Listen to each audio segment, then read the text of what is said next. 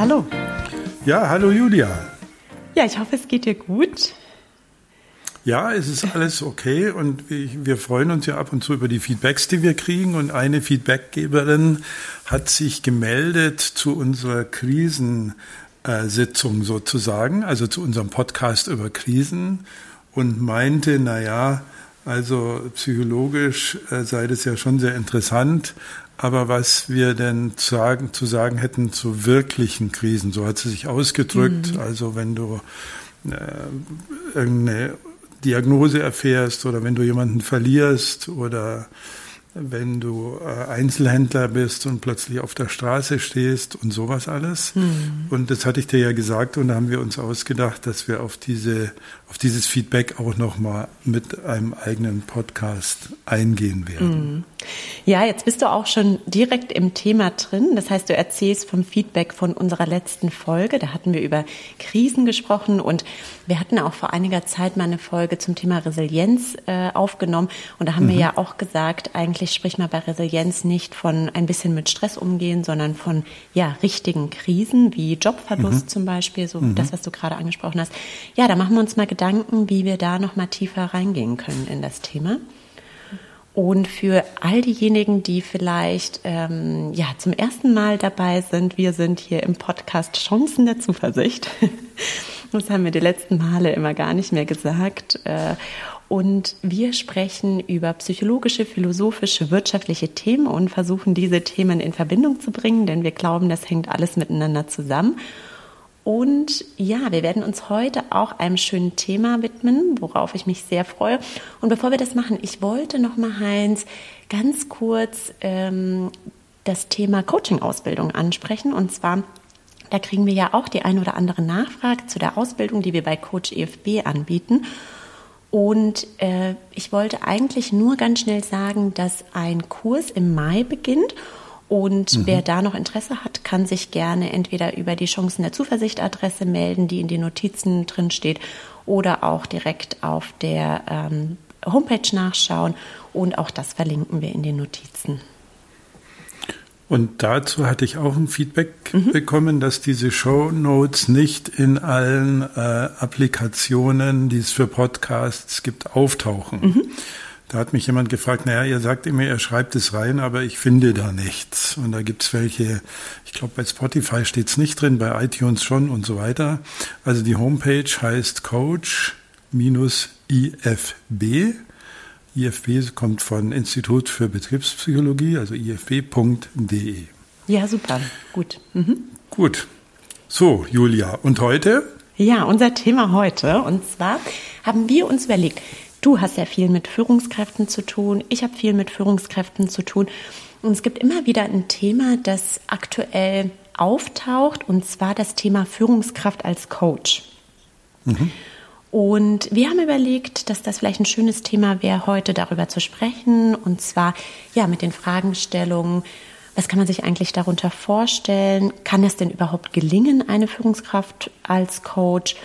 Und ja, was muss vielleicht dabei beachtet werden, wenn man ähm, das zum Beispiel gerne umsetzen möchte? Oh, ja, also gro großes ja. Thema. Ähm, ja, ja, klar. Die Fragen kommen ja auch immer spontan. Halt. Ja, ja, ja, genau. Ähm, aber das ist natürlich ein Thema, zu dem ich schon was zu sagen habe, weil mhm. wir uns ja auch in unserer Coaching-Ausbildung sehr intensiv mit diesen Fragen beschäftigen und ich in meiner Biografie mit dieser Frage schon beschäftigt war, bevor es den Begriff Coaching äh, überhaupt hier im deutschen äh, Sprachgebrauch gab. Also es gab ihn vielleicht, aber keiner hat davon geredet. Und begegnet ist mir die Frage damals bei Führungskräften im Vertrieb, die sich selber in vielen Branchen es zur Aufgabe gemacht haben, ihre Mitarbeiter auch in Sachen Kommunikation, Umgang mit Kunden, Präsentation und so weiter zu trainieren. Mhm. So nannten die das damals. Und vielleicht kennst du das auch im Vertrieb, dass da der äh, Vertriebsvorgesetzte manchmal mit seinen Mitarbeitern mitfährt zum Kunden, äh, mit dabei ist, was die Mitarbeiter meistens nicht so gern mögen, und dann äh, nachher am Bordstein, man nannte das auch Bordsteinkonferenzen oder im Auto, äh, Feedback gibt. So, und da kann man drauf, dass dieses Feedback ähm, häufig eher demotiviert als motiviert. Und als dann der Begriff Coaching salonfähig wurde, äh, gab es, wenn ich das richtig hinbekomme, vor allem im Vertrieb zunächst mal die Idee, dass die Führungskraft auch der Coach äh, ihrer Mitarbeiter sein könnte. Also da kommt es her. Mhm. Das heißt, ähm, was du damit sagen willst, ist auch, dass das Ziel von, also du hast die Geschichte einmal erklärt, wo das mhm. eigentlich so herkommt. Und wenn ich das richtig verstehe, wenn man von coachenden Führungskräften spricht, dann spricht man mhm. von Führungskräften, die versuchen, ihre Mitarbeiter weiterzuentwickeln, aber mhm. auf eine motivierende Art und Weise. Ne? Also nicht, wie du gesagt hast, so du hast ja jetzt irgendwas nicht so gut gemacht, äh, mach das doch so mhm. und so, sondern die das ja motivierender machen. Wie kann das denn gelingen? Schwer mhm. um es mal ganz kurz zu sagen, weil das Problem ist die Vermischung zweier völlig unterschiedlicher Rollen. Also als Vorgesetzter bist du ja verantwortlich für den Erfolg dessen, was deine Mitarbeiterinnen und Mitarbeiter tun. Und als Vorgesetzte, damit wir unser äh, Gender-Thema nicht äh, irgendwie wieder hinten runterkippen lassen, als Vorgesetzte natürlich auch. Also das ist ja der grundsätzliche sozialpsychologische oder wirtschaftliche Deal eines Unternehmens, dass du äh, bezahlt wirst dafür, dass du Leistungen abgibst. Das heißt, du darfst in deinem Berufsleben einfach nicht irgendwas Beliebiges machen, sondern du bist immer, egal wie hierarchisch die Organisation aufgebaut ist oder nicht, eingespannt in einen bestimmten, in einem bestimmten Zielkorridor dessen, was du tust. Mhm. Und die Aufgabe des Vorgesetzten und der Vorgesetzten ist, sich darum zu kümmern, dass dieser Zielkorridor eingehalten wird. Also jemand, der im Vertrieb, ähm, keine Ahnung, Hüte verkauft, an Modegeschäfte, der kann nicht plötzlich äh, sich überlegen, dass er Schnürsenkel anbietet. So, also du bist immer in bestimmten Zielkorridoren. Mhm. Und das Zweite, was die Führungskraft äh, tun muss, ist, sich darum zu kümmern, dass das möglichst effektiv läuft. So, das heißt, es gibt eine sehr, sehr klare Zielvorgabe. Und beim Coaching kann man in der radikalsten Definition sagen, dass alle Interventionen ergebnisoffen sind. Mhm. Also, weil wenn ich Menschen entwickle, dann kann ich ja nicht so ganz genau vorher wissen, was dabei rauskommt. Und die Idee ist, wenn ich das gut mache, dann kommt es auch dem Unternehmen zugute. Aber diese Rollenvermischung ist unglaublich schwierig durchzuhalten. Mhm. Und wenn ich mir das jetzt überlege, nochmal in die Historie, der Coaching-Begriff kommt ja eigentlich so aus dem Sportbereich. Ne? Mhm. Und im Sportbereich mhm. gibt es ja auch Situationen oder ähm, eigentlich sagt man ja als Sportler, man kommt, man braucht einen Coach, um richtig gut zu werden. Und mhm. die mhm. meisten guten Sportler haben auch einen Coach. Was ist da vielleicht anders, was man in dem beruflichen Kontext äh, noch nicht umsetzen kann? Ist da dieses Thema einfach so freiwilliges Besserwollen werden ähm, ein anderes? Oder äh, hast du da Beispiele für den Vergleich? Also die ähm, Coaches im Sport äh, müssen Besserwisser sein. Und zwar im wahrsten Sinne des Wortes. Sie müssen in der Regel etwas wissen oder sehen, was der Coachee, so wie das ja heißt, für sich alleine nicht sieht. So. Mhm. Also ähm, wie der Squash-Spieler seine Rückhand äh, führt oder wie der Fußballer mit dem linken oder rechten Fuß drauf ist und so weiter. Also da könnte, könnte man jetzt 100.000 technische Details aufzählen. Das ist dem Sportler selber äh, manchmal nicht bewusst und manchmal weiß er es nicht. Und der Coach hat aber, und das ist wiederum vergleichbar, den Blick von außen. Den kannst du ja nicht haben. Also wir mhm. können nicht gleichzeitig in uns drin stecken, in unserer Haut und uns von außen anschauen. Deswegen arbeiten viele Sportcoaches natürlich auch mit Video. Mhm. Also damit die Sportler sehen, was da genau abläuft. Und die Sportlerinnen auch, by the way. So, und äh, eben nicht by the way, sondern, ähm, äh, und da merkst du, wie schwierig so die Genderprägung ähm, in meiner Biografie ist. Ich denke immer mit, aber ich spreche sie nicht immer mit. So, also du hast zunächst mal eine Außenperspektive und beim, äh, bei Sportcoaches sind die Vorgaben oder die Ideen enger als im hm. Coaching im psychologischen Feld. Hm. Mhm. Ja, verstehe. Jetzt ist es so, ich habe ähm, vor ein paar Tagen mein Interview von Tom Brady gehört, der mhm. auch über das Thema Führung gesprochen hat. Das ist der Footballspieler, mhm. falls es manche nicht kennen. Mhm. Und er hat was Interessantes gesagt und das habe ich schon öfters im Führungs- und Coaching-Kontext gehört. Und jetzt bin ich gespannt, was du davon hältst. Und zwar hat er gesagt, er kann keine Teamkollegen führen oder Teamkollegen oder, oder er als Kapitän oder ich weiß gar nicht, welche Position er äh, da so genau innehat ähm, solange er ähm, ja, jetzt äh, fällt mir der richtige deutsche Ausdruck dafür nicht ein. Ich sag's mal auf Englisch. To care for somebody. Also, ähm, wie würde man das denn am besten mhm. übersetzen? Also, dass, dass jemand, dass, dass die Menschen einem nicht wichtig sind. Und das ist mir schon öfters im, Co im Coaching, aber auch im Führungskontext begegnet, dass es für eine wohlwollende Führung oder Feedback ja doch sehr, sehr relevant ist, dass man einfach ja, dass, dass, dass die Menschen einem wichtig sind, dass die Mitarbeiter ähm, mhm. mir als Führungskraft wichtig sind.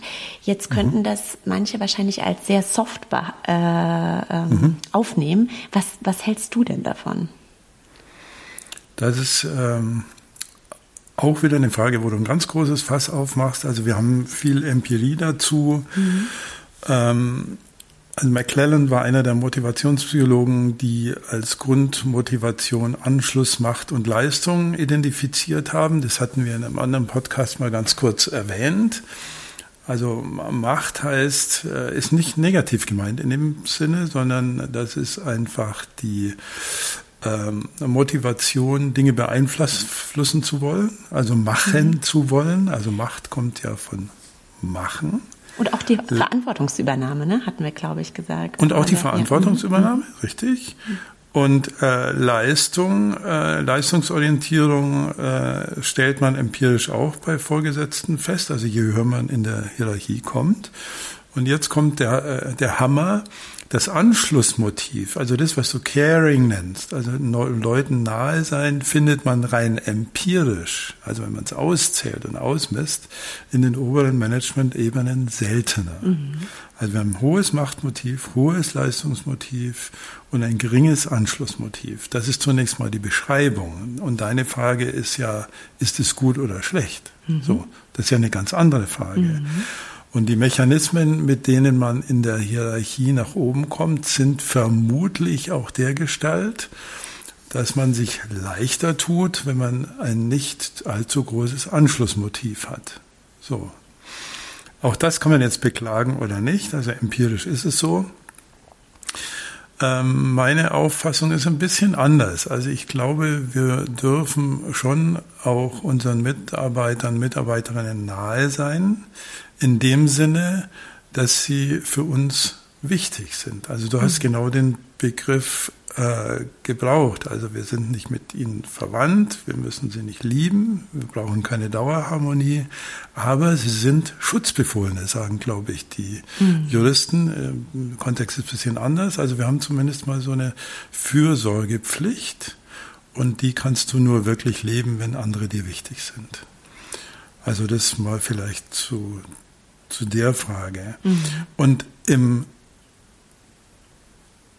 Spannungsfeld zwischen Coach und Führungskraft äh, besteht eine mögliche Lösung darin,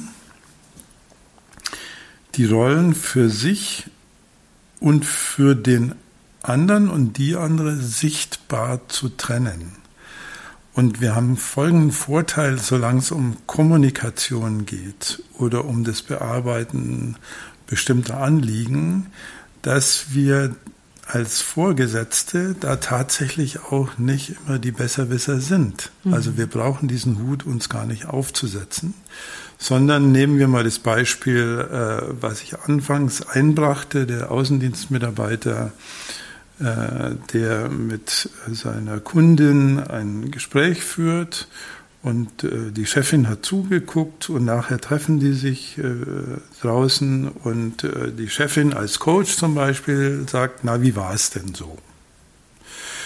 Und dann fängt ein geleiteter Reflexionsprozess an, der eines Besserwissens nicht bedarf. Mhm. Und was ist dann passiert? Und was hat die Kundin dann gesagt? Und wie bist du darauf eingegangen?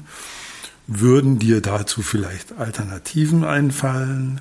Wie fandst du denn das selber? Wie war es denn emotional für dich? Was war die leichteste ähm, Stelle im Gespräch? Was war die schwierigste? Warum war es leicht? Warum war es schwierig? Das heißt, der Coach in diesem psychologischen Kontext äh, ähm, definiert seine Dienstleistung dadurch, dass er ein Reflexionsangebot macht. Das ist gerade, finde ich, so spannend, was du sagst, denn wenn ich beide Funktionen vergleiche, also entschuldige, wenn ich dich da unterbreche, ähm, der Coach im Sport sagt dir ja genau, was du machen musst. Also mhm. jetzt mach mal hier das und jetzt mach mal äh, irgendwie dort die Hand ein bisschen höher, was auch immer, was, was man macht. Ich weiß aus dem Dressursport, ja. ähm, setz dich jetzt mal ein bisschen gerader hin oder verlager mal das mhm. Gleichgewicht. Mhm. Während der Coach als Führungskraft eher so den Mitarbeiter zu der richtigen Lösung anleitet. Das meinst du jetzt gerade, ne? Dass man so ein bisschen fragt, wie war das denn für dich? Denk mal drüber nach. Ist das jetzt zu dem, hat das zu dem Ergebnis geführt, was du haben wolltest? Ist das, was du meinst? Hat es zu dem Ergebnis geführt, das du haben wolltest? Das ist eine sehr äh, gute Frage. Ob es die richtige Lösung gibt, mhm. das können wir eigentlich gar nicht so genau wissen. Mhm. Also es gibt ja sehr viele Kommunikationsseminare, wo du dann zum Beispiel lernst, dass du offene Fragen stellen musst. Ich nehme mal dieses Beispiel, weil es jeder kennt. So, und Jetzt kann ich als äh, Coach in diesem Kontext äh, natürlich die Anzahl der offenen Fragen zählen und kann das scoren und vielleicht, wenn ich das Augen, augenzwinkernd mit meiner Mitarbeiterin ausmache, ist es auch mal ganz lustig. Aber über die eigentliche Qualität von Kommunikation werden diese simplen Maße und das einfach und simpel verstandene Kommunikationstraining äh, keinen Qualitätsmaßstab mhm. bieten. Und äh, was wir im, äh, im, im, im, beispielsweise im Vertrieb oder bei der Führung haben, ist, dass wir ja die Reaktion des anderen Menschen immer im Fokus haben können. Das heißt, wir sehen ja wenn wir hinschauen, wie hat denn die Kundin oder der Angesprochene oder die Mitarbeiterin oder der Kollege oder die Kollegin auf das reagiert, was du gemacht hast. Das reflektieren wir im Alltag oft zu wenig und das genau wäre die Aufgabe des Coaches, diesen Prozess, diesen Reflexionsprozess zu verlangsamen und die richtige Lösung nicht im Coachee zu suchen, sondern in dem, was vielleicht auch oder eine gute Lösung, das muss, die muss ja zu ihm passen, aber vor allem mal hinzuschauen, ob du äh, mit dem Verhalten, das du an den Tag legst, das auslöst, was du auslösen wolltest. Mhm. So, das ist ja. die eigentliche Frage. Mhm. Das ist jetzt auch ganz spannend. Und zwar nicht nur, wie wirke ich auf Co als Coach auf meine Mitarbeiter so, sozusagen in Form von Feedback geben, sondern die Reflexion auch über sich selbst, wie führe ich mich, also oder oder wie, mhm. wie führe ich mich, so, so sagt man das ja oft, aber so dieses Thema, wie verhalte ich mich eigentlich, also dass man selbst sein eigenes Verhalten reflektiert, ne? das ist mhm. ja auch dieser Coaching-Aspekt, was du sagen. Das ist ja. der Coaching-Aspekt. Ja. Mhm.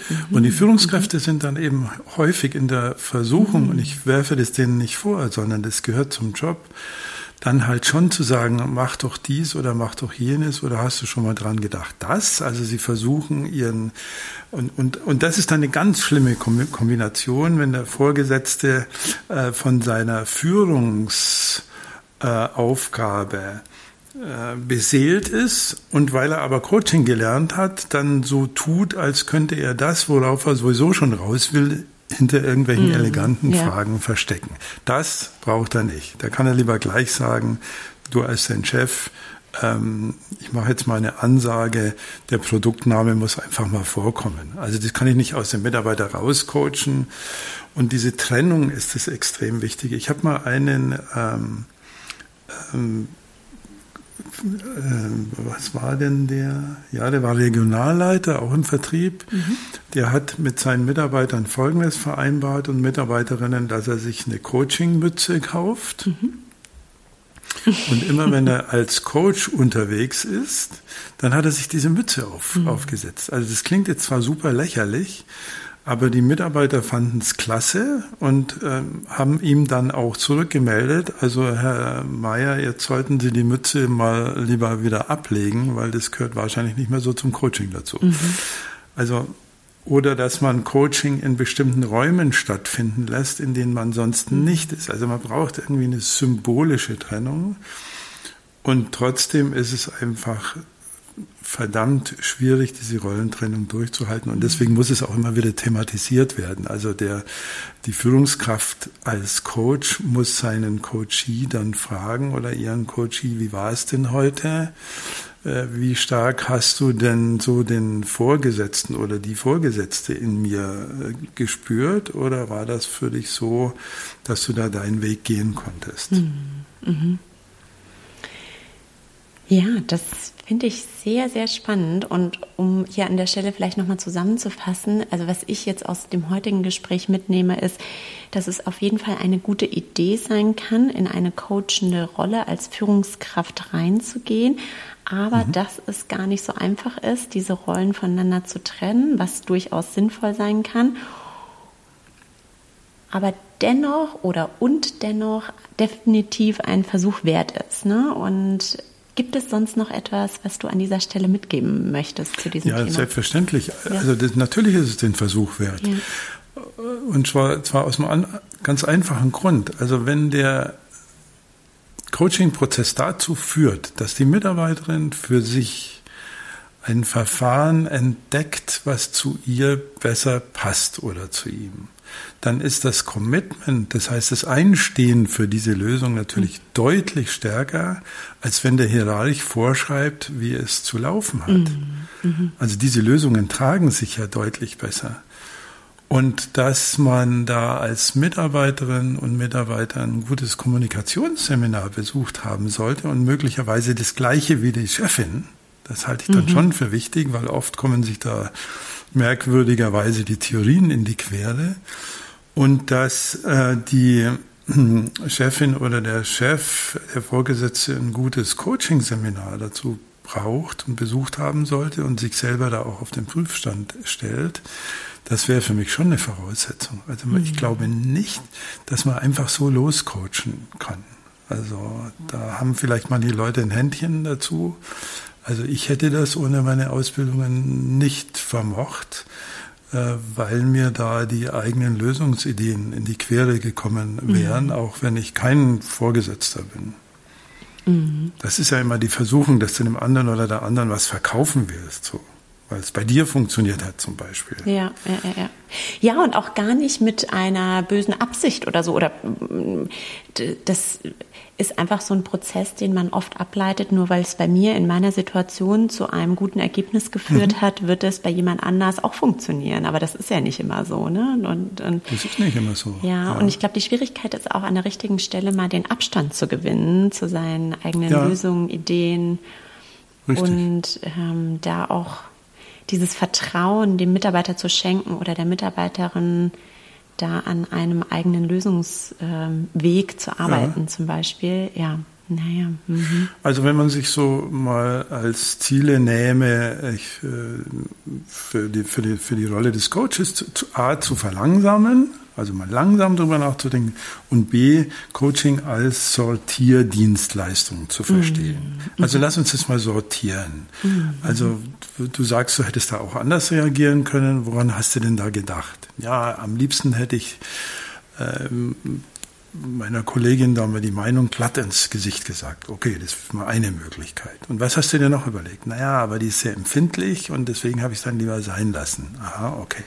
Also wir haben zwei Möglichkeiten. Also da geht die Sortierdienstleistung an. Also der eine, die eine Idee ist, du sagst es ihr direkt. Die andere Idee ist, du bist lieber ganz ruhig. Mhm. Was gäbe es denn noch für Möglichkeiten? Dann sagt die Coachie, naja, vielleicht irgendwas dazwischen. Und ich sage, ja, was könnte denn das sein? Ja, vielleicht eine Mail schreiben und so weiter. Und du sortierst Gedanken und verlangsamst den Prozess. Mhm. Und dann gehst du in einem zweiten Schritt, so wie wir das ja auch in dem Entscheidungspodcast mal besprochen hatten, zur Frage, was würde denn dir am besten passen? Was würde zu dir am besten passen? Und wovon versprichst du dir den größten Erfolg? Das mhm. ist dann die Außensicht. Und dieses behutsame, aber gezielt gesteuerte Sortieren, ohne dass man den eigenen Senf aus der Tube drücken muss, mhm.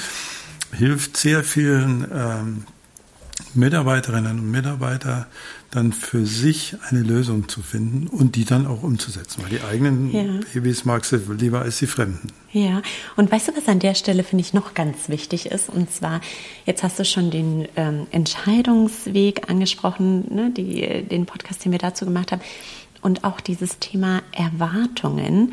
Und zwar in diesem Coaching-Prozess, glaube ich, ist es auch ganz wichtig, seine persönlichen Erwartungen an, an das Ergebnis ja, zu minimieren und sich mhm, mhm, wahrscheinlich auch einfach zu sagen, jetzt geht es um die Mitarbeiterin oder den Mitarbeiter, der gecoacht mhm. wird und nicht mhm. um das, was ich mir jetzt gerade hier als Führungskraft vorstelle, was als mhm. Ergebnis rauskommt, oder? Und, die, und sich da zurücknehmen zu können, mhm. das ist die ganz, ganz große mhm. Herausforderung, mhm. weil wir ständig ja bewerten und mhm. Ideen haben und ja, und wie ich es vorher schon mal angedeutet habe, bei vielen Vorgesetzten ist es so, dass sie ja selber ähm, erfolgreich waren und ihr eigener Weg zum Erfolg dann in der Verlockung steht, als der Richtige ähm, etikettiert zu werden. Und was bei dem einen äh, funktioniert, muss bei der anderen gar nicht funktionieren. So, mhm. Also was bei uns mal funktioniert hat, muss bei anderen eben nicht funktionieren. Aber die Verlockung ist eben groß. Und das Letzte, was ich noch dazu sagen wollte, wenn es wirklich Dinge gibt, die klar sind, also wo es ein besser Wissen im wahrsten Sinne des Wortes gibt, wo das existiert, dann muss man es auch sagen. Mhm. Also man kann nicht irgendeine Rezeptur, die in der Welt vorhanden ist, aus einer Mitarbeiterin heraus coachen oder so, sondern dann sage ich es ihr. Also man kann auch sagen, mir geht es heute mal um offene Fragen, so, und man hat in der Kommunikationspsychologie die Vermutung, dass es manchmal gar nicht schlecht ist, mhm. um unseren Gesprächspartner in den Mittelpunkt zu stellen. So, und das schauen wir uns heute mal an. Und dann muss er sich aber wieder zurückziehen oder sie. Mhm. Und, was, was, gar nicht so äh, einfach ist. Was überhaupt nicht einfach ist. Wahrscheinlich eine der, ja. eine der größten menschlichen sozialen Leistungen, mhm. sich auch mal zurücknehmen zu können. Mhm. Heinz, vielen Dank. Gerne. Für die Ideen zur Führungskraft als Coach, wie das gelingen kann. Und ja, ich ähm, fand das sehr gut, dass äh, viele praxisnahe Beispiele heute dabei waren. Und auch da freuen wir uns natürlich über Feedback, ähm, wie das in der Praxis umgesetzt wird. Mhm, klar. Vielen Dank. Ja, Julia, vielen Dank.